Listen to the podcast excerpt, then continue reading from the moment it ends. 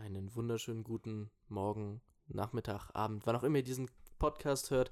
Willkommen zu einer neuen Folge Film aufs Ohr. Neben mir sitzt mal wieder Daniel. Und neben mir sitzt mal wieder der Leuk. Und heute haben wir einen ganz, ganz besonderen Film dabei.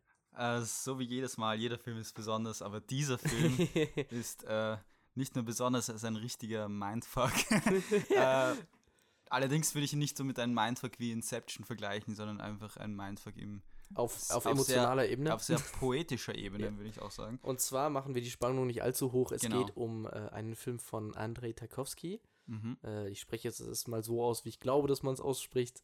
Wahrscheinlich ist es falsch. Äh, Andrei Tarkovsky, ein äh, russischer Filmemacher. Und wir reden über seinen Film Der Spiegel oder wie auf Englisch heißt Mirror. Mhm. Ich habe keine Ahnung, wie er auf Russisch heißt und ich werde es auch gar nicht erst versuchen. Ich versuch's mal. Äh, Zerkalo. Zerkalo, glaube ich. Ganz bestimmt. genau, und äh, man muss jetzt sagen, diese Folge ist ein bisschen besonders. Normalerweise machen wir es so, dass wir versuchen, die, die Filme ein bisschen im Vorlauf zu gucken und uns ein bisschen Gedanken zu machen. Eventuell auch, man hat es vielleicht in der Gammo-Folge gemerkt, ein bisschen recher zu recherchieren. ähm, und ja, diesmal nicht. Diesmal haben wir ihn beide erst gerade heute vor Aufnahme gesehen. Mhm. Äh, ich sogar gerade mal vor nicht mal einer halben Stunde fertig ja. geguckt. ähm, das ist einfach so einfach ins kalte Wasser rein jetzt, äh, mehr oder weniger. Genau, das ist jetzt sehr, sehr frisch und das ist, jetzt ja. seid ihr live beim Prozess dabei, wie Aha. man, also wie wir zumindest jetzt an so einen Film aus einer möglichst filmwissenschaftlichen oder, oder filmliebhaberischen Perspektive herangehen. Genau, also ich würde auf jeden Fall sagen, dass, also ich, ich habe mir im Gegensatz zu Leuk ganz wenige, äh, ähm, was ganz, also ganz, ganz was äh, Kleines niedergeschrieben, äh, allerdings auch nicht allzu viel, ähm, aber einfach nur ein paar kleine Sachen halt, damit ich äh, wenigstens weiß, wie ich mich da orientieren kann an den ganzen Fluss äh, von. Eindrücken, würde ich jetzt mal sagen. Uh, ähm, schöne Formulierung, da komme ich nochmal drauf zurück. Ja, ähm, also es ist auf jeden Fall ein Film, ich würde ihn, äh, weil du gerade äh, Gamma angesprochen hast, ich würde ihn auf dieselbe Schiene äh, fast geben, allerdings noch ein bisschen in die komplexere ja. Äh, Kategorie. Äh, das liegt wahrscheinlich auch ganz, äh, liegt auch wahrscheinlich ziemlich sicher an den Regisseur Andrei Tarkovsky. Äh, von dem ich noch gar keinen Film gesehen habe. Das ist mein erster Film von ihm. Das war auch mein erster ganzer Film. Ich habe mich ja. ganz oft mit Ausschnitten von ihm beschäftigt. Absolut. So, ja. so, es gibt so ein paar ähm, Kamerabewegungen, so, die ja, ganz oft so in, in, in, filmanalytischen Kontexten genommen werden, die werden um gewisse Techniken Tarkovsky selbst ist ja auch so ein Typ, der halt von allen Filmliebhabern als der visuelle Poet halt bezeichnet absolut, wird. Absolut. Und ich würde auch den Film besonders äh, so bezeichnen als eine, als eine, eine visuelle poetische Odyssee, würde ich sagen, die Ich würde audiovisuell sagen, aber ansonsten stimme ich jetzt. Ja, ähm, voll audiovisuell, ja. Das Audio darf nicht fehlen. Aber ähm, es handelt, also ganz grob, der Film handelt mehr oder weniger, es ist eine semi-autobiografische äh, Erzählung über von Andrei Tarkovsky über ihn selbst halt mehr oder weniger. Allerdings wird die, äh, also es gibt einen Erzähler. Ich will da gar nicht den Plot oder so äh, reingehen, weil das ja, halt. Was für einen Plot, Alter. Plot kannst du da. Tarkovsky, was, was, was Tarkovsky will auch gar nicht einen Plot haben, habe ich so das Gefühl. Er will einfach Plot ist für Langweiler. Genau, er will einfach nur eine, einfach verschiedene Eindrücke, wie ich vorher gesagt habe, äh, kreieren, die den äh, Zuschauer mehr oder weniger in so einen Zen-Modus äh, ähm, verfallen lassen. Und ich würde auch sagen, ein bisschen so in einen Trance-Modus. Meditativ würde ich sagen. Auf jeden ja. Fall. Also wie ich den Film gesehen habe, war ich auch so in diesem komplett entspannten Oh ja. Äh, einfach, ich war komplett entspannt und habe so, habe einfach den Film irgendwie genossen, ohne viel jetzt so jeden, jede einzelne Sekunde zu analysieren. Obwohl man das auf jeden Fall machen kann bei so einem Film. Ich würde mich äh. auch ganz ehrlich fragen, das ist, glaube ich, so ein Film, den darf man auch echt nicht beim Drogenkonsum irgendwie angucken, oder? Ah, vielleicht schon. ich weiß es nicht und äh, ja, also da werden wir jetzt auch nicht näher drauf eingehen, will, aber das war jetzt mein Gedanke, der bei mir rumgerauscht ist. irgendwas äh, zu konsumieren, während er den Film schaut, äh, äh psychedelische Nein, ein, Sachen ein oder so. Film, ein Film schaut man am besten nüchtern. nüchtern, genau. Außer Enter the Void. Äh, wobei, gerade den würde ich nicht anschauen. Aber Kein Kommentar dazu, ich habe diesen Fehler begangen damals. ja, ähm, ja, lass uns mal gleich reingehen. Ähm, was du ja schon mal angesprochen hast, ist ja dieses, dieses Poetische, dieses Meditative. Mhm, ja. Ähm, meine erste Anmerkung, was mir dazu einfällt, ist so auf rein technischer Ebene ist, ich Ja. habe manchmal so den Eindruck, dass die Kamera wie so ein Vogel ist, der sich durch den Raum bewegt. Ah, ich glaube, das ja, erinnert mich das- sehr stark, wenn man es an modernere Sachen Mhm. vergleicht. So Children of Man hat so einen ähnlichen Style, wobei da die Kamera mehr gerade gegen Ich Ende mehr wie eine Person ist. Eben auch ein bisschen an Roma gedacht, zum Genau. Beispiel. Ja. Äh, auf den werde ich nachher wegen einer anderen Voll. Thematik auch nochmal zurückkommen. Ja, ja. Aber ja, du hast so, so eine, so eine, die Kameraführung war für mich total faszinierend. Mhm. Ähm, und es gibt diesen einen Schwenk, den er immer wieder macht, Mhm. den er auch als Übergang von einer Szene zur nächsten benutzt, teilweise von einer Zeit oder von einer Gedankenebene auf die nächste. Dieses, Welchen genau meinst du? Ähm, diese Kamera dreht sich, das kommt auch in diesem Shot, wo das Haus dann brennt, so de- dem Shot aus dem Film, ne? Mhm. Kommt es auch vor. Das, die Kamera zeigt etwas, da dreht sie sich um, um 180 bzw. 130 Grad Mhm. und kommt dann nicht ganz an demselben Ort raus, wo sie angefangen hat. ja, So, das kommt, glaube ich, auch äh, bei der Traumsequenz, die allererste Traumsequenz in Genau. Schwarz und Weiß vor, wo die Mutter sich selbst irgendwie im Spiel sieht. ganz genau. Und da schwenkt die Kamera von ihr über, ähm, ich glaube, ich weiß jetzt nicht ganz genau, was es war. Ich glaube, es war äh, eben ein Spiegel und kommt dann auf einer auf der anderen Seite so äh, wieder an und da steht dann die Mutter wieder halt mehr oder weniger sie verschwindet von einem Shot und kommt also nicht äh, von einem Shot zum anderen aber im selben Shot dann verschwindet sie und kommt dann wieder und bin auch so äh, weil ich mit meiner Freundin gesehen äh, gesehen habe und wir waren beide halt ziemlich fasziniert wie sie das äh, so hinbekommen haben weil wir waren uns nicht sicher ob da ein unsichtbarer Schnitt war oder ob sie da vielleicht irgendwie einfach um die Kamera herum gerannt ist ganz schnell Ja. und dann wieder angekommen ist irgendwie. Aber solche, Moment, solche Momente sind halt im ganzen äh, Film irgendwie äh, eingepflanzt und ich finde, das ähm, sagt auch sehr viel über den Regisseur Tarkovsky aus, dass er halt wirklich versucht, äh, den Zuschauer halt so durch den Raum äh, mitzubegleiten und ähm, ja, ich fand das echt faszinierend. Also allein von der visuellen Ästhetik her ist der Film Diese, diese Sogwirkung, 1A. die dadurch entsteht. genau Sogwirkung, ja, voll. Und was, was Ja. mich da auch noch fasziniert, es gibt ja immer so diesen, diesen Dualismus von Form und Inhalt, ne? mhm. So, ähm, und die manchen sagen, im Inhalt ist wichtiger als Form, Genau, andere sagen, ja, Form ist wichtiger als Inhalt, andere sagen, es gibt gar keinen Inhalt ohne Form. So. Mhm, Gibt es mhm. ja ganz verschiedene Meinungen zu. Aber was ich hier total spannend finde, ist, dass hier so eine wunderschöne Symbiose entsteht zwischen Form und Inhalt. Mhm. So gerade wie du das jetzt gemeint hast, so diese, diese Kamerabewegung, die ja erstmal nur eine formale, eine formal ästhetische Sache ist, Mhm. ähm, hat aber auch was mit dem Inhalt zu tun. Gerade in dieser Szene, die du beschreibst, Ah. mit der Mutter, die sich dann in, Muss auch dazu im sagen, Spiegel sieht. ja, Äh, du hast dieses Ja. Transzendieren des Ja. Raumes und, und von Raum und Zeit. So. Da ist eine, da ist eine, da, da geschieht ein Bruch, der ist aber nicht gewaltsam, Mhm. wie jetzt zum Beispiel, ich sag's, weil wir vorhin drüber geredet haben, bei so einem Film wie, wie Arrival, Mhm. wo gerade gegen Ende, wenn man weiß, was, worum es geht, dieser Bruch von Zeit eben relativ hart ist, Mhm. sondern hier ist es so alles so fließend und alles so eine Strömung, wie du es vorhin formuliert hast. Ja, genau. Es ist alles, es passiert alles ganz ruhig, ganz unterbewusst. Und ich als Zuschauer hatte andauernd das Gefühl, ich muss jetzt gerade alles zerdenken, damit ich das verstehe. Und das ist auch, glaube ich, einer der großen Fehler, die viele Leute bei so einem Film machen werden, ist, dass sie jeden, jede, wie ich vorher gesagt habe, jede einzelne Sekunde vielleicht analysieren wollen und stoppen wollen und das und das. Aber das will, glaube ich, Tarkovsky gar nicht. das schaffst du auch nicht. Und- ich habe es versucht und ich Ja, habe aufgegeben. Nein, nein, nein, das, das, du sollst dich einfach eben von der Musik. Äh, äh, er hat, ich habe das ja auch so, äh, davor gut durchgelesen. Tarkovsky vergleicht den Film mit einer Symphonie und du lässt dich einfach von dem Film gleiten. Du, Ja. du, du äh, bemerkst natürlich verschiedene ähm, Sachen, die auf den ersten Blick vielleicht ein bisschen äh, kryptisch vorkommen, die ein bisschen kryptisch vorkommen, aber im Endeffekt macht das ja auch sehr viel aus, dass du einfach die Kunst genießt ähm, eben wie ein Musikstück. Du, du analysierst jetzt nicht auch jede Symphonie, die du hörst, bis aufs kleinste Detail. Kann ja auch total weird und so sein.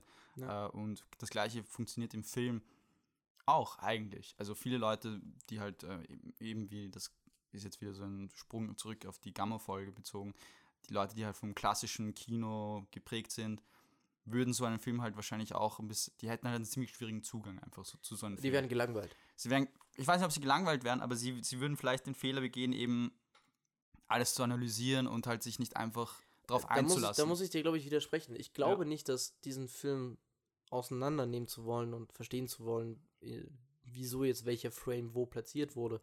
Achso, ähm, nein, ich meine jetzt nicht äh, vom technischen her kann man den Film. nein, natürlich, ich meine- aber ich ich meine auch jetzt von der, von der, ähm, natürlich gibt es da viel, das man analysieren kann, aber ich finde, wenn du so ein Hintergrundwissen hast von Tarkovskis Leben und dir so, eine, so ein bisschen so eine Analyse durchliest, äh, wie ich es vorher gemacht habe, was auch voll legitim ist, das soll man ja eigentlich auch machen, aber so jetzt halt, ah, warum hat er jetzt den Vogel in der Hand und warum macht er das und warum halt so auf Cinema Sins äh, mäßig, weißt du, wo halt Sachen einfach keinen Also- Sinn ergeben. also- dann, dann bist Na, du einfach Moment. im falschen Film, würde ich sagen. Ja, Moment, also ja, aber das ist ja so.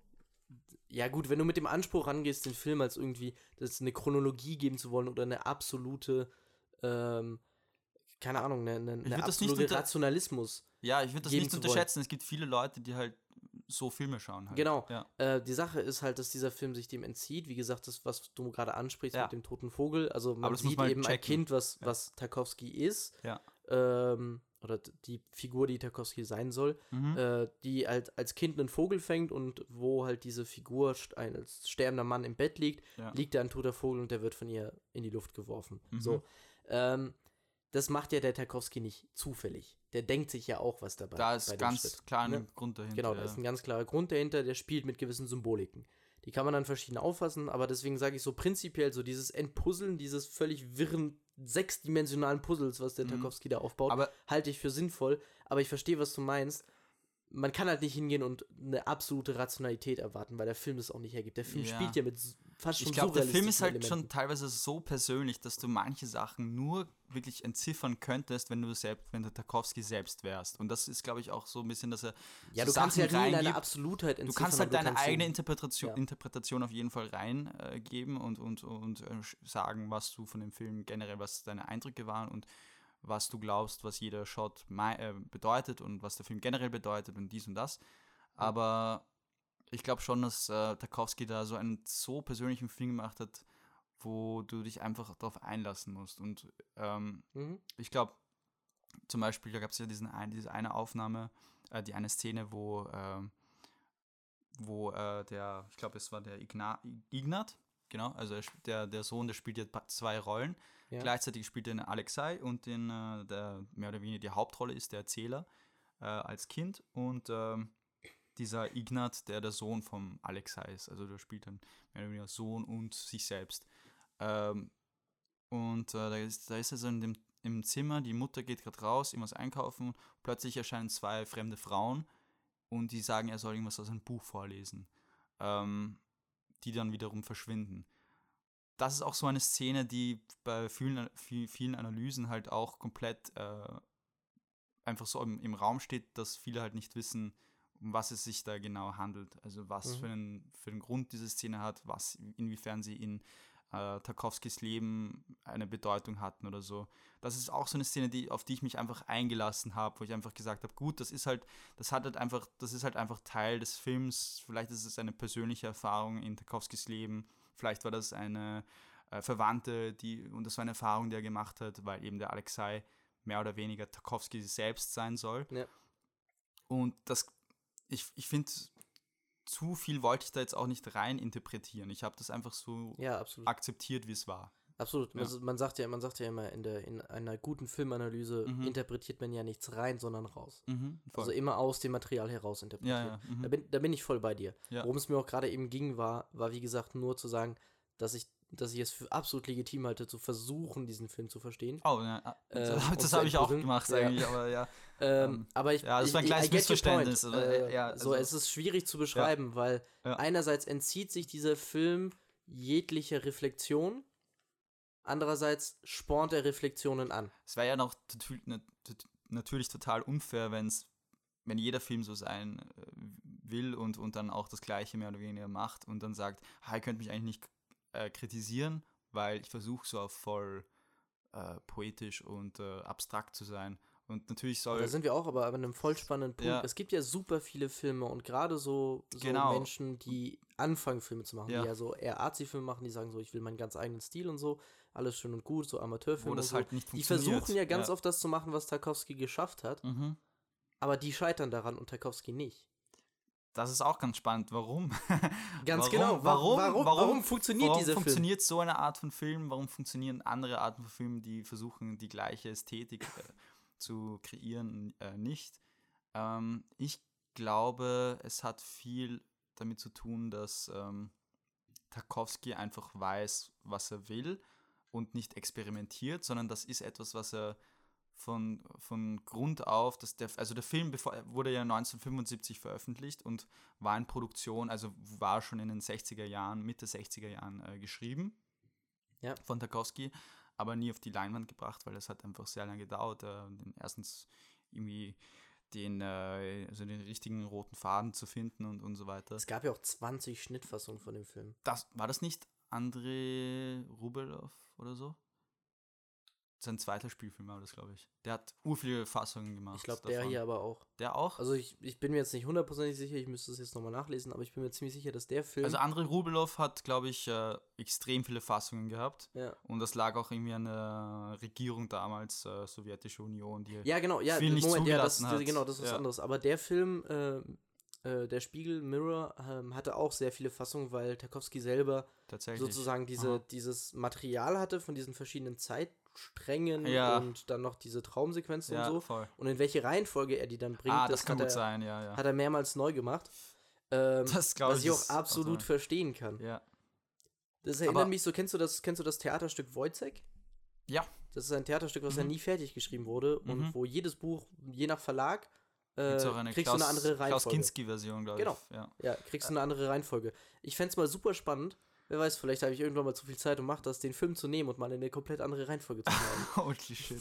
Es wird halt schwierig mit der Audi Audio-Ebene halt, oder? Wie du das äh, richtig kombinierst. Mit, dem, mit der Musik und dem Ton. Nein, du würdest ja nicht, du würdest ja nicht den kompletten Film umschneiden, sondern nur diese, die Sequenzen tauschen die sozusagen. Sequenzen. So, ja. du nimmst so 10 Minuten und packst dann 10 Minuten, die woanders im Film waren, davor. ja, stimmt. Könntest zum Beispiel versuchen, in Aber- Anführungsstrichen aber eine chronologische Reihenfolge Warum glaubst, du, wa- warum glaubst du, funktioniert so eine Art von Film von Tarkovsky und andere Filme in dem Bereich weil, nicht weil so? Tarkovsky seine. Weil Tarkovsky zwei Sachen hat. Das eine ist das Handwerkliche und das andere ist das Künstlerische. Das, er beherrscht das Handwerkliche. Mhm, mhm. Es gibt, finde ich, flagrierende Unterschiede zwischen einem gut gelungenen, zum Beispiel Extreme Close-Up, der in Arzi-Filmen immer so viel vorkommt, und einem schlechten. Mhm, mhm. So, da könnte ich jetzt stundenlang drüber reden und da könnten wir auch ewig diskutieren, was gut und schlecht und qualitative Wörter im Kunstbereich überhaupt bedeuten wollen, aber Ist alles subjektiv. Wir, wir reden jetzt einfach drauf Genau, los, weißt du? Genau, aber über, überspringen Ja. wir diese, diese Diskussion, die wir auch schon mehrmals Ja, hatten. ja, überspringen wir die mal einfach bitte kurz. genau. Ähm, Tarkovsky beherrscht das Handwerkliche. Das merkt man immer wieder. Das merkt man daran, wie seine Filme kadriert sind, äh, wie sich seine Figuren bewegen. Das Blocking äh, oh, fuck. ist verdammt ist. gut. In ja. dieser allerletzten Sequenz, wo sie, wo die Mutter und äh, der, der junge Tarkovsky, also Alexei heißt er ja im Film, Mhm. äh, da sind, wo auch die, die bei dieser alten Frau sind, wo das Huhn geschlachtet wird, da gibt es irgendwann einen Moment, wo man von beiden Frauen ein Close-Up hat und die äh, sich erst die eine sich reindreht in den Close-Up von der anderen, weil die Kamera sie verfolgt und dann wieder in ihren eigenen Close-Up. So, das ist einfach brillantes Blocking. Das ist einfach, ja. das ist, das ist Das auch was, halt das erfordert. ein, ein masterful Filmmaker machen. Genau, das ja. ist, das ist schon mal das rein handwerkliche. Darüber Mhm. hinaus kommt dann das künstlerische, Mhm. nämlich dass Tarkovsky ein Gespür hat für Bilder Mhm. und etwas, was bei ihm extrem geil aussieht, nämlich einfach ein Busch, der sich im Wind dreht, der sich Mhm. im, oder im Wind neigt, oder eine Mhm. ganze Wiese, die platt gedrückt wird im Mhm, Wind, mhm, mhm. ähm, nicht nur da ist, weil es halt geil aussieht, Ja. sondern weil da ein persönlicher Bezug zu Tarkovsky ist Mhm. und durch seine, die Art und Weise, wie er filmt, wie er die Kamera verwendet, transzendiert diese, diese, diese Bindung zwischen Tarkovsky und der Natur. Er ist ja ein sehr naturnaher Mensch Mhm. äh, in diesem Film ja auch Mhm, klar zu sehen. mhm. Ähm, diese, diese, diese Verknüpfung zwischen, zwischen dem Regisseur und dem Subjekt, was er filmt, transzendiert durch die Art, wie er die Kamera nutzt, auf die Leinwand, auf das Publikum. Und Mhm. das ist etwas, was, glaube ich, extrem schwer hinzukriegen ist. Ja. Man muss auch einfach sagen, ich glaube, Tarkovsky ist ein Ausnahmetalent. Mhm. Das ist, Kann ich kurz. Äh, Ja. ja. äh, ich war fertig? sowieso fertig. Also war ein Okay. Ausnahmetalent Ja. und dann war mein Gedankengang eigentlich schon fertig. Okay. Also, sag ruhig. Äh, ich ich glaube, ich bin voll bei dir und äh, ich glaube, das hat auch viel damit zu tun, dass seine Eltern ja auch aus diesem Bereich kamen, aus diesem Ja, künstlerisch-poetischen Bereich und genau wie du ein sehr argumentativer äh, Typ bist und das hast du auch, wie du gesagt hast, von deinen Eltern irgendwie bekommen, Ja. hat er auch sicher diesen Einfluss, diesen extrem poetischen, Ja, genau. brillanten, künstlerischen sein, Einfluss sein und seine Vater war ja Eltern einer der bekanntesten Poeten Genau und seine so Mutter ist war ja auch in dem Bereich. war auch in dem, äh, ich bin mir jetzt nicht ganz, aber ich weiß, dass sein Vater Literaturwissenschaft oder so. Irgendwie so Genau. der Ecke verordne ich sie gerade irgendwie. Also ein sehr literar eine sehr literarische Person und das hat er- das bringt er auch in seine Filme mit und äh, der Mhm. ganze Film ist äh, umgeben von äh, Poetik, äh, insbesondere die Poetik von seinem Vater selbst, die in der äh, Narration vorkommt, äh, eben die Erzählung von Alexei. also wir sollten das vielleicht irgendwie klarstellen. Alexei ist mehr oder weniger Tarkovsky. Und man Genau. sieht, er- es ist ein, ein alter, also ein alter, äh, Mitte 40 oder irgendwas ähm, Jahre alter Mann, also eben Alexei, und äh, in Klammern Tarkovsky, der äh, über, die, über seine Vergangenheit, äh, über die Gegenwart äh, philosophiert, nachdenkt, zurückschaut. Es geht eben sehr viel, äh, das ist das Wort, das ich für diesen Film verwenden würde, ist äh, Nostalgie. Ähm, ich finde, der ganze Film ist von einer echt nostalgischen äh, Ästhetik geprägt und ähm, es geht ja im Film auch mehr oder weniger, dass Vergangenheit und Gegenwart gleichgesetzt werden und dass Tarkovsky sehr viel eben mit Zeit spielt. Zeit ist auch ein riesiges Thema in all seinen Filmen. Darf ich, darf ich da Ähm, kurz ein, ein, ein Zitat aus meiner Bachelorarbeit Ja. vorlesen? Ich habe nämlich Tarkovsky tatsächlich damals Ah, du hast zitiert. ihn zitiert in. Ja, ich habe ihn zitiert in Und, meinem und letzten die äh, Bachelorarbeit war über Arrival. Äh, gell? Arrival, genau. Genau, und ja. ich lese mal einfach mal das, das Abschlusswort meiner eigenen äh, Analyse. Und zwar, Hm. ähm, das Kino ist in der Lage, das für uns radikal andere zu inszenieren, Hm. Das uns mit uns selbst konfrontiert. Das Publikum tritt diesem gegenüber und beginnt einen Lernprozess sowie einen kommunikativen Annäherungsprozess zum zur Regisseurin. Dies erfordert aber für Villeneuve in dem Fall, es ging halt um Arrival, eine aktive Haltung, die Fähigkeit und Bereitschaft zu lernen und sich anzunähern. Also das Publikum braucht diese Bereitschaft. Die Essenz aus der Symbiose von Arrivals Inhalt und Form, was ich vorhin schon mal erwähnt habe, sowie die Filmkunst Vill- Villeneuves entspricht letzten Endes dem Wunsch danach, äh, dass wir aufhören, und hier kommt das, das Zitat von Tarkovsky, dass wir aufhören, nur zu schauen und stattdessen anfangen zu sehen. äh, das und ein anderes Zitat, das nur, äh, das ich nur so isoliert nenne, ist, äh, Tarkovsky hat mal gesagt, Film ist ein Mosaik aus Zeit, beziehungsweise je nach Übersetzung, es war halt auf Russisch, je nach Übersetzung ein Mhm. Mosaik oder ein, ein äh, Stein, äh, aus Stein gemeißeltes Gemälde aus Ja. Zeit. Das sind so die zwei Ja. Übersetzungsformen, die ich gefunden Und habe. es kommt ganz gut, in, also fantastisch in diesem Film rüber, äh, dass es da wirklich um dieses, um das Vergängliche geht, um Kindheit, um äh, also es kommen ja lauter Themen in den Film. Also der Film ist echt voll mit Themen, die halt Ja, äh, total einen Film, eine, eine Person, ein Individuum total prägen. Ähm, eben Alexei blickt zurück in die Vergangenheit und äh, sieht seine, seine Frau, also seine Ex-Frau eigentlich, als seine Mutter. Gleichzeitig ist die Mutter ähm, in, in der Traum, Traumsequenz die Großmutter. Äh, Großmutter? Glaubst du? Also die Großmutter kommt ja eigentlich in der Vergangenheitsszene gar nicht vor. Ja, ja, ich bringe da was durcheinander, weil Tarkovsky ist ja damals bei seiner Mutter und Großmutter Okay, aufgewachsen. deswegen- aber ich meine jetzt im, ja. im Kontext vom Film ist halt, äh, blickt er zurück und dann gibt es eine Traumsequenz, wo die Mutter, also die, die junge Mutter, die ausschaut wie seine Ex-Frau, äh, in den Spiegel Oh, schaut. das es, wird so extrem, es wird extrem verwirrend, Leute, ich sag's euch gleich. Ähm, ähm, zurückschaut, in, den- schaut in den Spiegel und sieht eben sich selbst als eine alte Frau, die von Tarkovskis echter Mutter verkörpert wird. Das heißt, da ist schon wieder eine riesige Parallele zwischen realer und fiktiver Welt.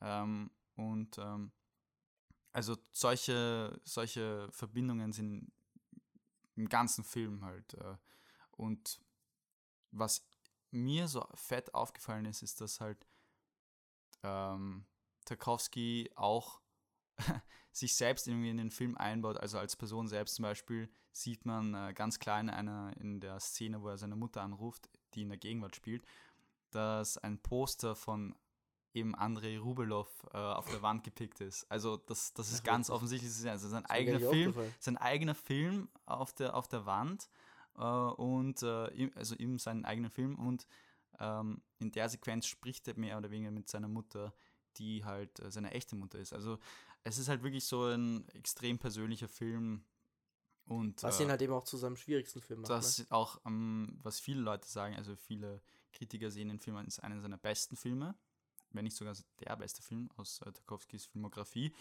und gleichzeitig als den am, am schwersten zugängli zugänglichsten Film. Also, dass die Leute, die ihn anschauen, vor allem für First-Time-Watchers, wie wir selbst, einen sehr schweren äh, Ich kann mir auch Bezug durchaus zu den Filmen. Ich kann äh, mir durchaus vorstellen, dass wir irgendwann haben. in einem Jahr oder so einen, einen, einen Ja. Rewatch machen davon. Also ich würde auf jeden Fall einen Rewatch empfehlen, also für mich selbst auch. Also es gibt sehr viele Sachen. Also ich muss auch mal erstens muss ich mal alle Filme von Tarkovsky überhaupt anschauen. Ja. Ich habe jetzt so ein fettes Interesse dran, also wirklich jeden einzelnen Film Ich habe sie ja hier durchzugehen. stehen. ne? Du hast sie da auf, aber auf Deutsch übersetzt. ja, leider. Puh.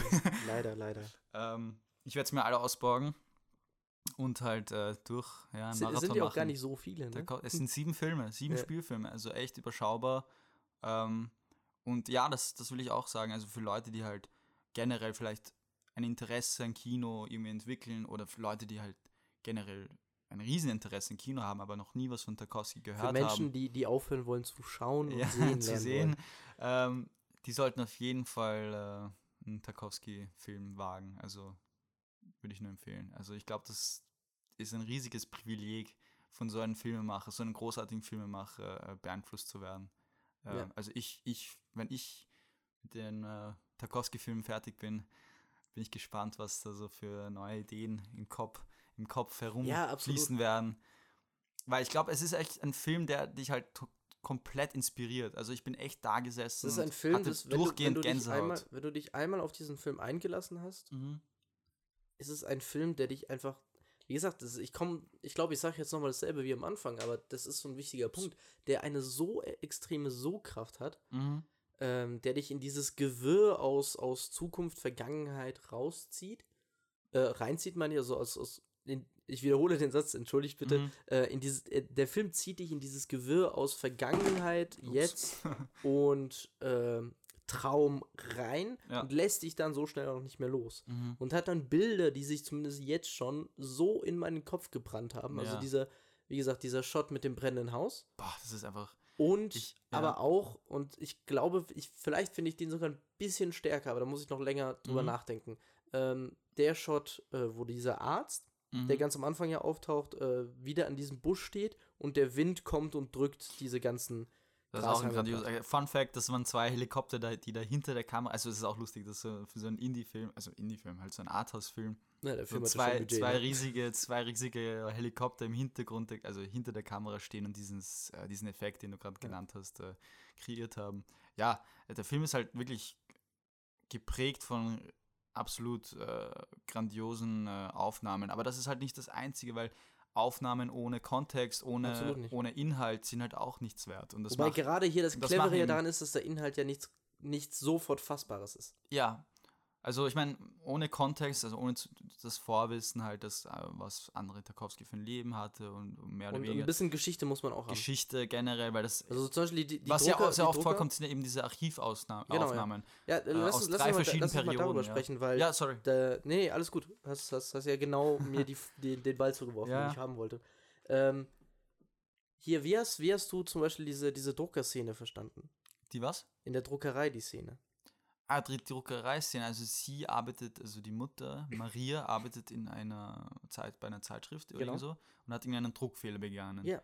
Und ähm, wie ich das, also das Wort, das sie verbessern wollte, wird gar nicht genannt. Das Ja. fand ich so interessant. Ähm, ähm, puh. Ich, ich, Schwierig. Ich, ich, Sag mal dein- Genau, ich sag dir mal, ähm, bei mir haben da sofort die Alarmglocken geklingelt, Mhm. weil ich wusste, wo ich in diesen Film eingegangen bin, ungefähr wann der spielt. Ich wusste, dass Tarkovsky eben immer eine Auseinandersetzung hatte mit der Sowjetunion. Genau, ja, ja. Und voll. da fand ich in dieser Szene super spannend. das ist, Das ist etwas, was Roma nämlich auch gemacht hat, was wir in unserem Ah. Podcast damals auch gesagt haben. ich glaube, ich weiß, was du meinst. Ja, ähm, dass du hast den historischen Hintergrund, in dem Genau. Fall Stalinismus, ja. Mhm. der noch die extremste Form der Zensur war. Die späteren Mhm. äh, äh, äh, Parteichefs heißen sie nicht. Ähm, ja, mir fällt der Begriff gerade nicht ein, aber die, die, die späte, späteren Regierungschefs der Sowjetunion waren weniger schlimm, in Anführungsstrichen, als Stalin. Wobei das jetzt auch keine hohe Messlatte ist. ähm, und Stalin hatte halt, wie gesagt, diese e extreme Form der Zensur. Ne? ja. Äh, und ich fand es hier wieder wunderschön, wie in Roma auch, wie das individuelle Leben sich im Vordergrund abspielt und ganz fern im Hintergrund irgendwo hast du das geschichtliche Ereignis. Bei Roma war das ja diese Demonstration, wo so viele Studenten erschossen wurden, ähm, wo gleichzeitig die Geburt passiert, ne? Mhm. Da hattest du dieses, dieses im Vordergrund hast du die Geburt, dieses extrem individuelle Erlebnis und im Hintergrund Ja. hast du das große Historische. Genau. So, und die koexistieren, clashen irgendwie miteinander, das eine steht vor dem anderen. Mhm. Und es ist hier genauso, nur in noch tausendmal, tausendmal subtiler. Ähm, nämlich, wenn du nicht Ah. weißt, dass in der Sowjetunion zensiert worden ist, Mhm. dann kannst du dieses, diese Szene unter diesem Aber Blickwinkel nicht verstehen. Du wirst es anders verstehen. Ich würde mal aufpassen. Ich glaube, das war die ähm, Vorkriegszeit, in der diese Szene spielt. Auch Ja, ja verdeutlicht trotzdem- durch die Schwarz-Weiß-Sequenz. ja, ist ja trotzdem, Ja. trotzdem Stalin. Das war 35. 35. Das, das ist die 35er Sequenz. Also, ähm, Dann ist es, äh, 35 ist aber trotzdem Stalin. Ja? Ja, ja. okay. Stalin Oder, ist- oder ist es doch, äh, vielleicht kann auch die Kriegssequenz, äh, ist, Kriegssequenzperiode ist sein. im Prinzip egal, Aber äh, wenn, ja. Allerdings habe ich die Sequenz irgendwie anders verstanden. Äh, eben mal verdeutlicht. ganz kurz, ganz kurz, Ja. Diktator der Sowjetunion war von 1927 bis 1953, Ah, okay. danke Passt. Wikipedia. Super. Ja, ich hatte das Dann hat sich genaue das auch geregelt. Ja, dann Ja, passt also- dann passt eh perfekt. Ähm, voll, ich wollte nur. Ich habe die Sequenz irgendwie anders verstanden. Also es ist auf jeden Fall ein super Punkt, dass das auf jeden Fall was mit Zensur zu tun haben kann.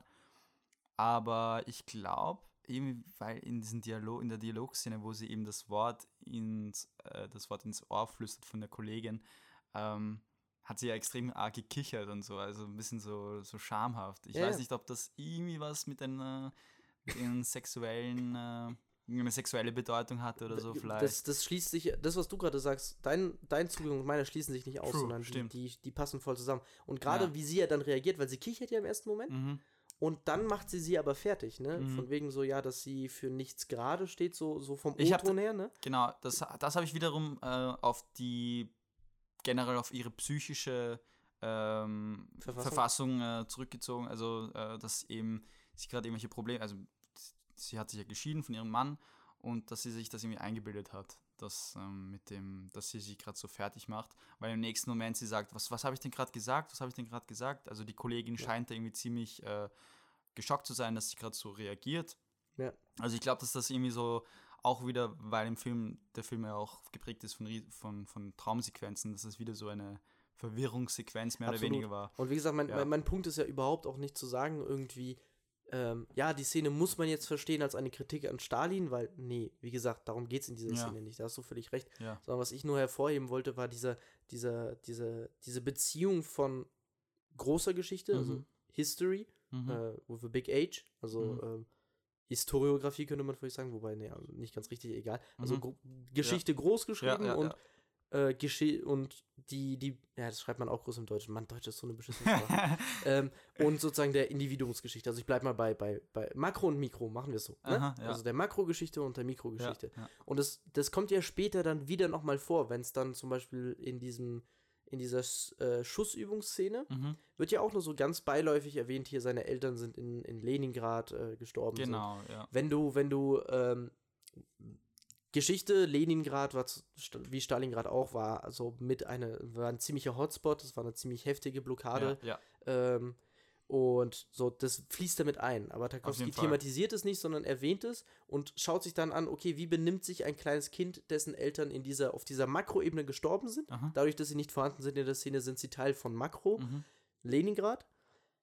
Das Kind ist aber die Mikroebene und für die interessiert sich Tarkovsky. Tarkovsky interessiert sich immer für die Mikroebene Mhm. und ich glaube, das, was wir an Dokumentationsfootage kriegen, das kriegen wir immer wieder. Wir kriegen ja den, den, Wir kriegen Mao, wir kriegen Äh, den Sti- chinesisch-russischen spanischen Bürgerkrieg, ja den genau. Konflikt, den spanischen Bürgerkrieg Ja. kriegen wir so. Ein bisschen Kontext gibt er uns immer hier Ja. und da, aber ich glaube, das macht er immer, um noch mehr in diese Mikroebene einzutauchen. Ich, ich sehe das mehr so als einfach so eine, eben wieder so bezogen auf den Nostalgiefaktor, dass das eben das ist, was ihn als Person äh, von der damaligen Zeit geprägt hat und Mhm. das war eben vor allem die Kriegszeit. Er ist ja auch, musste auch öfters fliehen, äh, im, also halt in äh, Russland selbst, nicht äh, außerhalb Russlands und dass das einfach die äh, die Sach. Sachen, genau, die einfach die Bilder waren, die halt in seinem Kopf geblieben sind und verankert bleiben.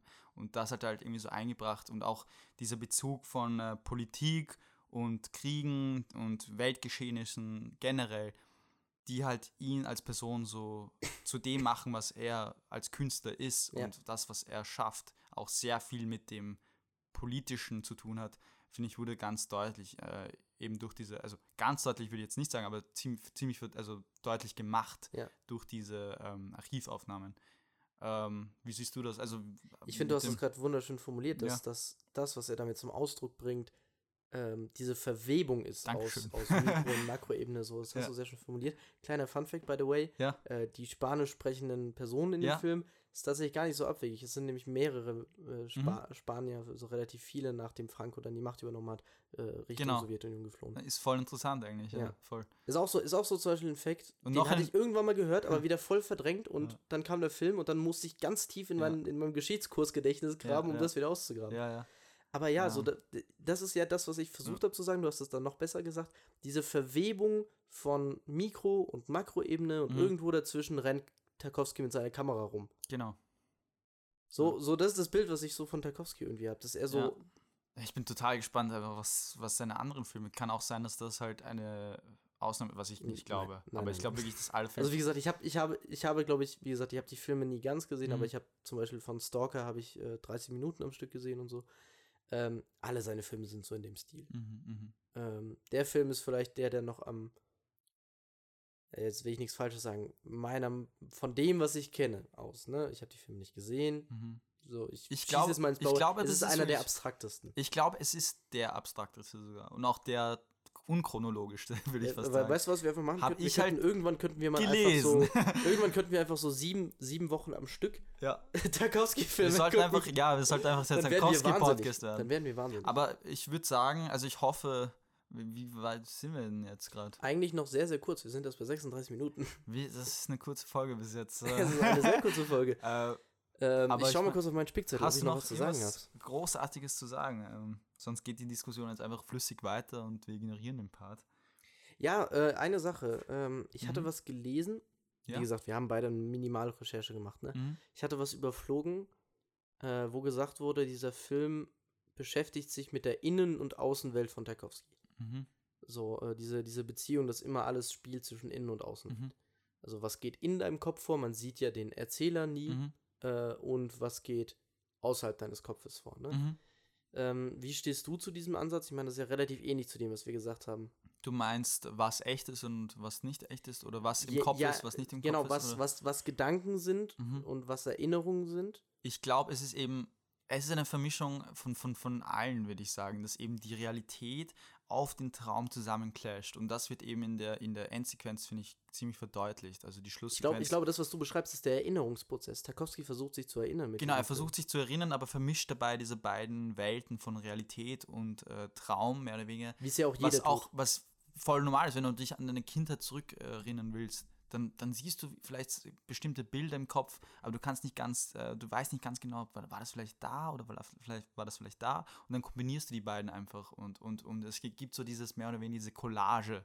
Und Ja. ich würde diesen Film einfach als eine riesige Collage, erstens von ähm, dem Audit Auditiven, also von der Poetik selbst, die im Film gesprochen wird, äh, und dann von den Bildern selbst, also die visuelle Poetik, Ja. und dann auch äh, von der Vermischung wieder zurück auf die auditive Ebene mit der Musik von Johann Sebastian Bach und, äh, und so weiter. Also ich weiß jetzt nicht, welche anderen Künstler vorgekommen sind, aber all diese Ebenen zusammen ergeben halt einfach dieses Gesamtkunstwerk, das eben mit dieser Vermischung von äh, Realität und Traum eben das noch immer weiter verdeutlicht, finde ich. Eben, dass das so, wenn du dich zurückdenkst, dann hast du verschiedene, dann hast du verschiedene Emotionen in diesen Erinnerungen, verschiedene Reize, wie zum Beispiel eben Musik und, und Künste halt, Musik, Künste, äh, was noch, äh, TV-Serien oder sowas, eben Archivaufnahmen in dem Fall, dass das alles irgendwie so ein Gesamtwerk kreiert.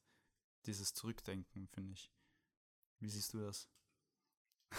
Also, Ja, ich- ich Junge, hab jetzt- Junge, heute hast du es echt drauf. Ich habe da jetzt einfach sehr viel rausgehauen. Also ich, ich, Ja, also finde kann ich auch gut. sein, Finde ich dass- gut. Wie gesagt, das ist ja. Aber das war halt einfach mein Eindruck. Äh, ich habe da natürlich auch, halt, ich habe eine Analyse durchgelesen, aber da ist jetzt auch nicht so viel davon drin gestanden. Das ist halt einfach der Eindruck, gleich nachdem ich den Film gesehen habe, mit ein bisschen Recherche auf Wikipedia, war das halt so, ja, mehr oder weniger das, was ich da zu dem Entschluss, dem ich gekommen bin. Ja. Ja, wie gesagt, also wir haben ja von vornherein gesagt, dass das eher so eine, so eine rohe Fassung wird von dem, was wir sonst machen. Ja. Eine relativ rohe. Ähm, ich, so, ich, finde, ich finde, das ist so unser normaler, unser normaler Brainstorm-Modus, den Ja. wir gerade haben. Extrem Ähm, Brainstorm. aber aber ich es ist sagen, sicher auch interessant zu Lustige, anhören. lustigerweise hast du irgendwie in deinem Brainstorm-Modus manchmal geilere Formulierungen, wie wenn du irgendwie was formulieren müsstest. ähm, ja, das äh, kommt halt einfach vor, weißt du. Nein, aber ich glaube, ich glaub, der Film, kann es sein, dass von all den So. Filmen, die wir jetzt für den Podcast gemacht haben, Mhm. kann es sein, dass der ist, der dich jetzt am meisten Äh, auf, hängen, hängen geblieben auf ist? jeden Fall hat der, der hat mich echt, äh, ich würde sagen, der und wobei Gamma war auch so ein Film, wo ich einfach so, boah, aber da hatte ich, da, da hatte ich einen schwierigen Zugang eben zu dem Film. Da hast du halt mehr gebracht mit den, äh, mit den wissenschaftlichen äh, Theorien.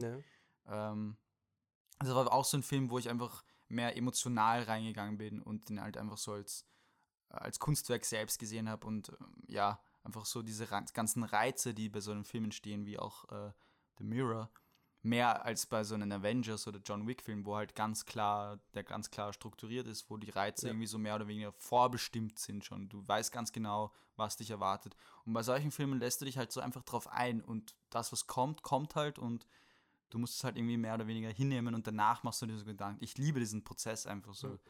So was wirklich so, Ich, wo ich einfach so viel Persönlichkeit drin steht. Es ist einfach so Personality und so. Ja, Ja. Ich, ich, ich, ich spiele mal den, den, äh, den äh, Advokaten des Teufels, beziehungsweise ich stelle dir mal eine ganz miese Frage. Ja. Ist das mehr Kunst als jetzt zum Beispiel ein Avengers oder ein John Wick?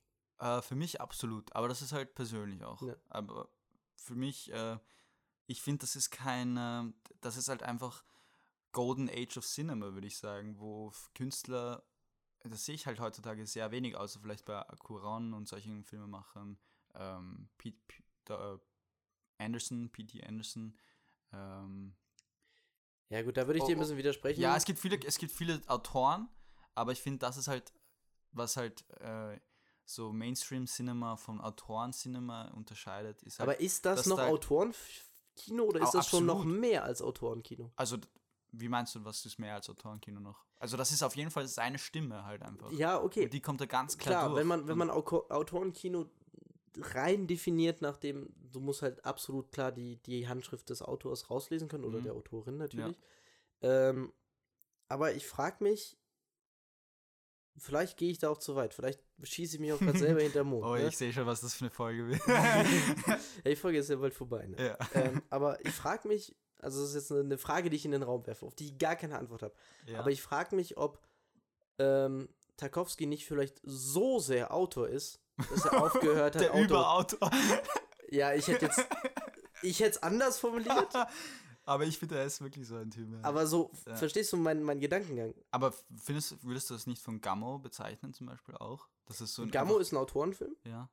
also für mich zumindest, so wie ich das verstanden Mhm. habe. Man muss auch dazu sagen, ganz kurz, dieser Begriff des Autorenfilms hat auch hier und da so seine Ecken und Kanten, ne? Mhm. Ähm, es ist genau wie beim Autorentheater, so wo fängt das an, wo hört das auf? Ja. So, hm. ähm, aber ich, ich weiß nicht so, bei den meisten Autorenfilmen,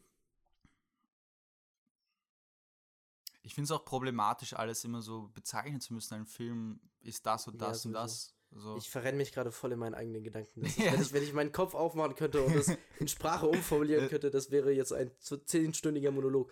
Naja, so um es ganz kurz zu sagen, Ja. ich, ich stelle mir gerade nur die Frage. Ja. Ich habe noch keine Hinweise dafür, ich kann diese These noch nicht, noch nicht unterstützen. Und wie gesagt, wir müssen unbedingt eine Rewatch-Folge machen.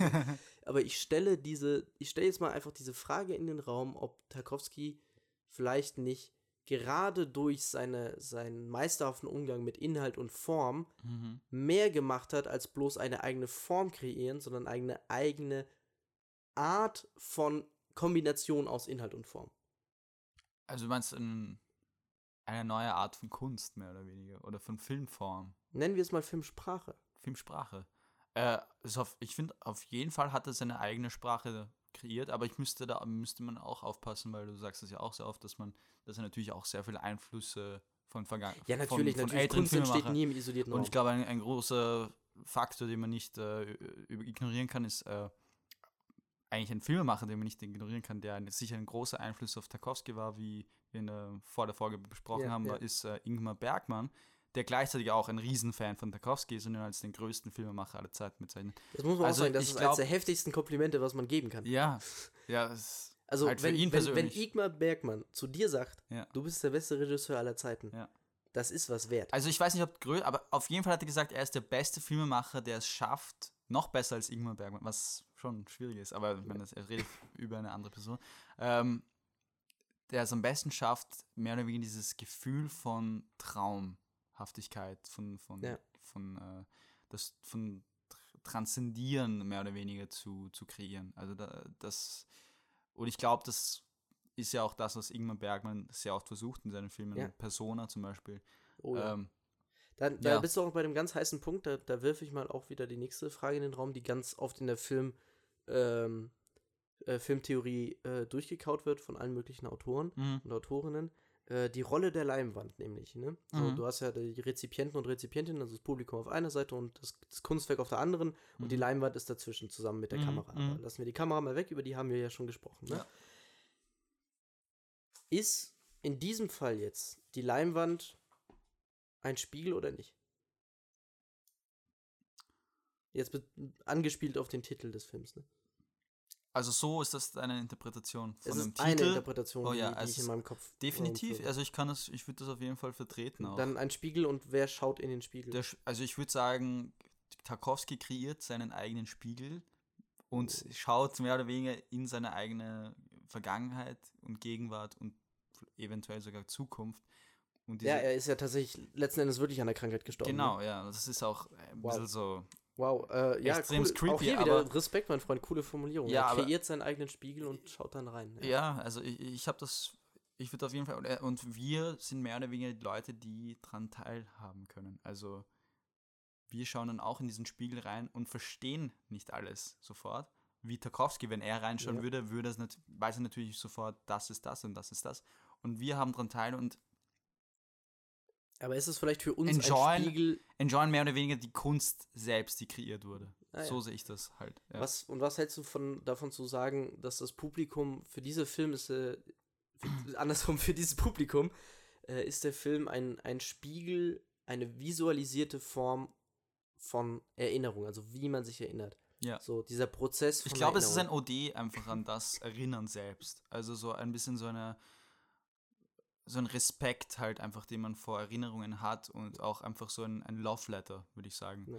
Was auch hier wieder voll interessant ist, du hast ja mehrmals erwähnt, dass dieser Film ja so anders ist Mhm. als eine, eine Mainstream-Strömung. In ganz Mhm. vielen Mainstream-Filmen hast du ja ganz klassisch, keine Ahnung, der Anfang spielt in der Zukunft und dann Ja. erzählt irgendwie der coole Protagonist mit irgendeiner richtig coolen, tiefen Ja. Stimme, das war meine Vergangenheit.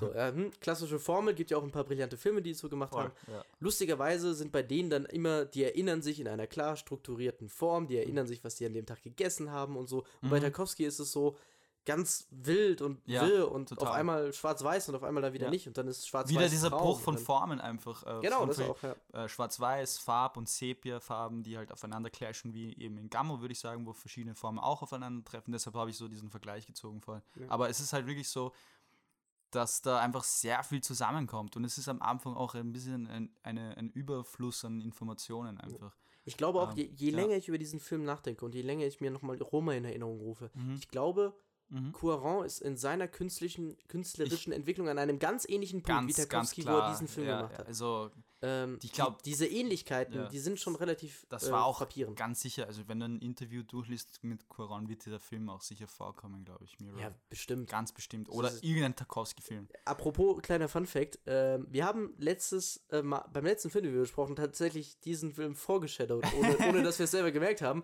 Äh, Der Regisseur von John Wick ist auch ein riesiger Tarkovsky-Fan. Genau, und ja. äh, in John Wick 3 kommt ein, das, dieses Theater, ja. da steht Tarkovsky Theater. Wer hätte gedacht, Tarkovsky und John Wick. Ja, ne? Wir haben es doch noch geschafft, so, ja, ihr, ihr habt nur nicht richtig zugehört. und, die- und die Glassequenz im letzten, äh, im zweiten Teil ist auch eine, eine Ode an Mirrors von Tarkovsky. Äh, eine Anspielung auf den Film. ist dann im dritten Teil ist auch eine OD, wenn John Wick durch einen Mirror durchfliegt?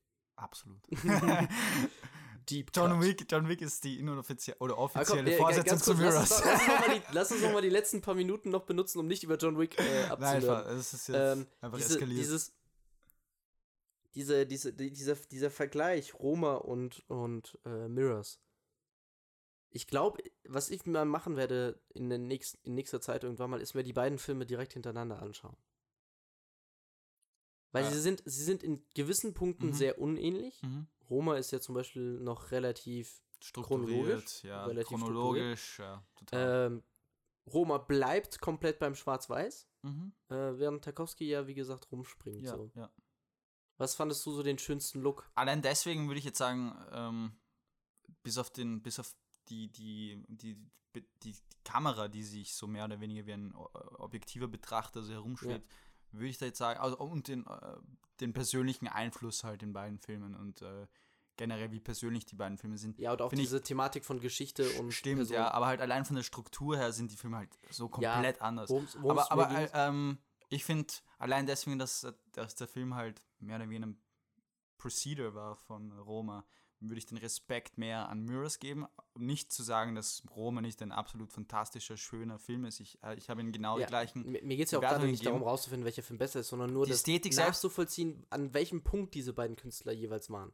Mhm. Ähm, und ich finde, dass da eine gewisse Ähnlichkeit ist. Den Film, den sie gemacht haben, da, wie gesagt, gibt es Du meinst, dass beide Sachen. halt extrem persönlich waren, oder? Genau, und ja. dass beide auch gerade einen sehr ähnlichen Zugang zu der Thematik hatten, die Ja. sie in dem Fall Du verfilmen meinst mit wollten. dem Mikro, Makro von. äh, Ja, zum Beispiel. Genau, so, okay. Ähm, Ähm, und auch Geschichte. ein paar anderen Sachen so. Ähm, ja, also ich glaube einfach, dass der, das man kann, man kann diese beiden Filme Auf jeden Fall. äh, nebeneinander sehen und dann Ja. Vergleichen in gerade ihren drastischen Unterschieden Ja. und ihren drastischen Gemeinsamkeiten. ich glaube auf jeden Fall, ja. Ähm, aber noch eine, gehen wir jetzt mal noch ein bisschen, ich glaube, wir können die Folge jetzt mal so langsam ausplätschern lassen, ne? Ähm, gehen wir mal auf was, auf zwei, drei plumpe Fragen. So, was war für dich der, der schönere Look im Tarkovsky-Film? Genau, das, ähm, du meinst jetzt mit verglichen mit Roma? Oder Nein, was? nein, nein, für sich alleine. Lassen, wir, lassen wir mal Roma weg. Ach so, okay. Das Thema ist zumindest von meiner Seite Verglichen, also du meinst, welcher Shot ich am, am meisten gefeiert ja, habe? beziehungsweise fandest du diese, diese, diese Schwarz-Weiß schön oder Ah, dieses, dieser. Das ist schwierig. Ähm, ich fand ja, beide. natürlich ist auch eine ganz plumpe Frage. Ich, ich fand jetzt beide, ich fand die Traumsequenzen in Schwarz-Weiß waren absolut wundervoll. Also äh, auch das, wo die Maria äh, so in der Luft schwebt, mehr oder weniger. Das war Mhm. auch total schön umgesetzt. Äh, aber ich finde trotzdem, dass der Farblook, ähm, obwohl ich ihn zu, äh, im Format 4 zu 3, wo- wie er original entstanden ist, geschaut habe, fand ich, der Film hat generell, und das liegt vielleicht auch daran, dass ich ihn auf Blu-ray geschaut habe, extrem modern aus. Und die Farb, äh, die analoge, die, äh, die analogen Farben, die da entstanden sind, sind, finde ich, so schön einfach. Äh, dieser Ja. Green Look, du hast es Ja. vorhin eher gesagt, wie du ihn geschaut hast, das kommt einfach so gut rüber. Und der Film hat einfach ähm, die Farbsequenzen haben einfach so einen wunderschönen, weiß nicht, kontrastreichen, teilweise aber auch, äh, keine Ahnung, einfach so einen schönen grainy Look. Und ich liebe das halt einfach. Und die ja, das war, das war bei mir übrigens, da darf ich kurz mal Ja. was sagen, war ziemlich witzig. Du hast ihn nämlich auf Blu-ray geguckt, Ja. ich habe ihn auf äh, also Grain hoch, hoch 10 oder was? Ja, genau, ich habe ihn auf HD geguckt und dann auch noch auf einem Bildschirm mit 4K. Das heißt, jeder Pixel ist halt Ja, äh, ich hab's gleich nicht, vierfach. Ich hab's nicht so gemerkt, aber Blu-ray, ähm, die Blu-ray-Version ist schön. Und die, die Schwarz-Weiß-Sequenzen haben mich extrem an Cold War, der Pavel den Pawlikowski-Film ich immer erinnert. noch nicht gesehen habe. Genau. Ah, Und das das lag auch, ärgert mich. dass die beiden halt, es sah einfach, es sah aus wie ein moderner Film. Auch an der Thematik und wie der Film umgesetzt ist mit den, ja, ähm, das Einzige, was man merkt, dass es ein alter Film ist, ist eben der Ton. Das ist halt immer bei alten Filmen so. Ja, dass das die, ist halt, die das ist halt digitale, genau so. genau, die digitale Restaurierung ist vielleicht von der Optik her immer optional super, aber der Ton, der ist halt ist auch ein schwierig. bisschen einfacher. Es Ja. ist einfacher Genau. äh, mit Pixelgenerierung und so Sachen. Ja. Es ist inzwischen leichter. aber das nimmt halt nichts von der Experience weg. nee, glaube ich auch nicht. insgesamt. Äh, also ich war total fasziniert bei dir. Was waren deine, was Also, hast du ja. präferiert? Ich habe ich hab einfach dieses Grün abgefeiert. genau das. Fra frag mich nicht warum, aber dieses, dieser, dieser Mhm. Grünton, Mhm. den, den, der, der, der ist bei mir einfach hängen geblieben. Ja. So, Ah. zwar, also auch in Ja. Kombination mit den restlichen Farben, Voll. die da waren. Äh, eine Farbe sieht man ja selten isoliert im, Ja. im Filmbild. Aber so diese, diese, dieser Grünton, diese Art von, von, von Grünton und von diesem Gras, die ist bei Mhm. mir irgendwie hängen geblieben. Ich fand, das sah einfach Ja. mega cool Es ist so ein aus. Naturfilm ein bisschen. Ja. Es gibt Ja. so viel in der, in der Natur und äh, ich finde Tarkovsky, wahrscheinlich weil er auch sehr viel, ich glaube, du hast es vorhin gesagt, Ja, ist ein sehr naturnaher Typ gewesen. genau, er war immer sehr viel Also wenn, von dem, was ich und über ihn das gelesen habe, ich super habe ja, eingefangen. ja, ja. ich habe ja ein bisschen Literatur über ihn gelesen, bevor ich überhaupt einen Film gesehen hatte, weil Mhm. es sich nicht Ein Buch oder was? Nee, Biografie? so, äh, nee, nee, so, nicht so, sondern in dem Sinne, sondern eher so zwischen, zwischendurch wird er mal in dem Text genannt und dann über vier Seiten wird er verglichen Ah. mit irgendeinem anderen und Okay, okay. so. So in, in dem Bereich habe ich es irgendwo hier und da mal gelesen, ne? Mhm. Ähm, und da wird, es wird immer wieder gesagt, dass im, in all seinen Filmen Tarkovsky äh, immer sehr nah in der Natur ist. Und Genau. auch von dem, was ich aus Stalker gesehen habe, da hast du ja auch diese heruntergekommenen Ja. Lagerhallen und da ist auch überall Gras Ah, und ich Natur freue mich und schon so. drauf. Ja. Voll. Ja. Also, hast du noch irgendeine Frage? Eine plumpe? Oh, keine Ahnung, nee, ich wollte gerade einfach nur irgendwas, was mal so ein bisschen stumpfer ist, damit man mal von diesen Irgendwie so hohen eine, eine Ideen runterkommt. Lieblingssequenz generell? Lieblingssequenz. Puh. Hast du eine? Also Sequenz selbst fand ich eben die mit dem mit der brennenden Hütte habe ich sehr also ich fand es da hat einfach alles ist einfach hat super Ja. gepasst und das Blocking Staging äh, einfach die Geschwindigkeit wie die Kamera sich durch den Raum bewegt wie dann die Person in die Kamera äh, mehr oder weniger bei der Kamera vorbeigeht und in die Position kommt und alles mehr oder weniger fügt sich so perfekt Ja, ich glaube, das kann man eigentlich, das ist eigentlich im ganzen Film eigentlich, ja. Ja. Weil es ist halt schwierig, aber ich fand einfach die Ko- Kombination von Feuer und den Regentropfen. Äh, Da muss man auch sagen, dass die da das ganz clever gewählt wurde. Dieser, Ja. dieser etwas bläuliche Look, der durch den Regen entsteht, ja, genau. in Kombination mit dem extrem roten des Hauses, Mhm. führt halt dazu, dass du äh, ganz klare Fluchtlinien zu diesem Haus hast. Quadrierung, wie du vorher angesprochen Ka- hast, ist ganz klar. Das ist auch ein Spiegel irgendwie so an, äh, sich anlehnt. Ja. Das halt ein Frame im Frame ist, das wieder so ein Ja. Spiegel entsteht. Es ist halt wirklich komplett, also Tarkovsky hat das einfach drauf, einfach, also ja, ja, wie gesagt, das war ja das, was ich vorhin gesagt habe. Er Mhm. beherrscht halt sein Handwerk. ja, total. Also halt Film ist zu 50% Kunst und zu 50% Handwerk. ja. Das eine ohne das andere Er ist, kann gut gehen, aber am ich, besten wenn er ist halt ein kann. Poet. Für mich ist er ein po also auf den Film bezogen ein Poet mit der Kamera und mit dem Buch, das er geschrieben hat, also dem Drehbuch, kreiert er eben diese Art von Collage, finde ich. Und äh, so entsteht halt dieses, diese Ode an Vergangenheit, Gegenwart und halt all die Themen, die halt vorkommen. Nostalgie, finde ich, ist ein Riesenfaktor, wie ich es vorhin angesprochen habe. Also ich finde generell so, obwohl ich nicht in dieser Zeit aufgewachsen bin, hatte ich immer das Gefühl, dass ich da in dieser Welt drinnen war, ein bisschen so. Weil ich mich auch irgendwie so reinversetzen kann, weil Mhm. ich auch immer so an die Vergangenheit denke, an Kindheit und so. Weiß nicht, ob das bei dir auch so ist. Ja, ist- so ähnlich. Ja. aber dann hast du einfach diese Bilder, die halt einfach so entstehen und das ergibt halt irgendwie so dieses, auch mit der Musik und so. Also ich, ich konnte mich da ziemlich gut äh, reinversetzen, obwohl die Struktur halt komplett unchronologisch war. Ja, sehr cool. Ja. Schön, äh, schönes Schlusswort, Ja. so stehen lassen. Ich würde auch, ich würde sagen, obwohl das halt ein ne? richtiger Brainstorm war, haben wir das ganz gut hinbekommen. Ja, Äh, glaube ich auch. Wie ich gesagt, hoffe- ich, wir müssen unbedingt in irgendwie ein paar Monaten oder so einen Rewatch machen. ja. unbedingt. Oder einfach äh, andere Tarkovsky-Filme Weißt du, und dann komme ich in ein paar Monaten mit 10.000 Literatur Ja. an. So. so, ha! Lass, lass erst mal reden. So, hier. ja. Autor XY gesagt. Aber nein, ich finde, das, ähm, das haben wir ganz gut hinbekommen. Ich hoffe, die lieben Zuhörer haben das auch so äh, aufgenommen. Zuhörerinnen, sorry. Alles gut. Persönlicher ähm, immer schön gendern. Aber gut, äh, dies, dieses Mal können wir tatsächlich im Podcast selber ankündigen, Ja, welcher Film als genau. nächstes kommt. Ähm, also, ich bin dran mit Ja, meiner Auswahl. Äh, ich habe mir ausgewählt äh, Berlin Calling. Ähm, der Film mit äh, Paul Kalkbrenner, glaube ich, heißt er. Ähm, oh shit, die Techno-Fans werden mich da jetzt kreuzigen. ich Aber ja, der Film sieht für mich äh, total spannend aus. Äh, Ja. und bin gespannt, was wir da sehen. Mal der erste deutsche Film, den wir hier auf dem deutschsprachige Film, den wir hier im Podcast besprechen werden. Äh, bis dahin.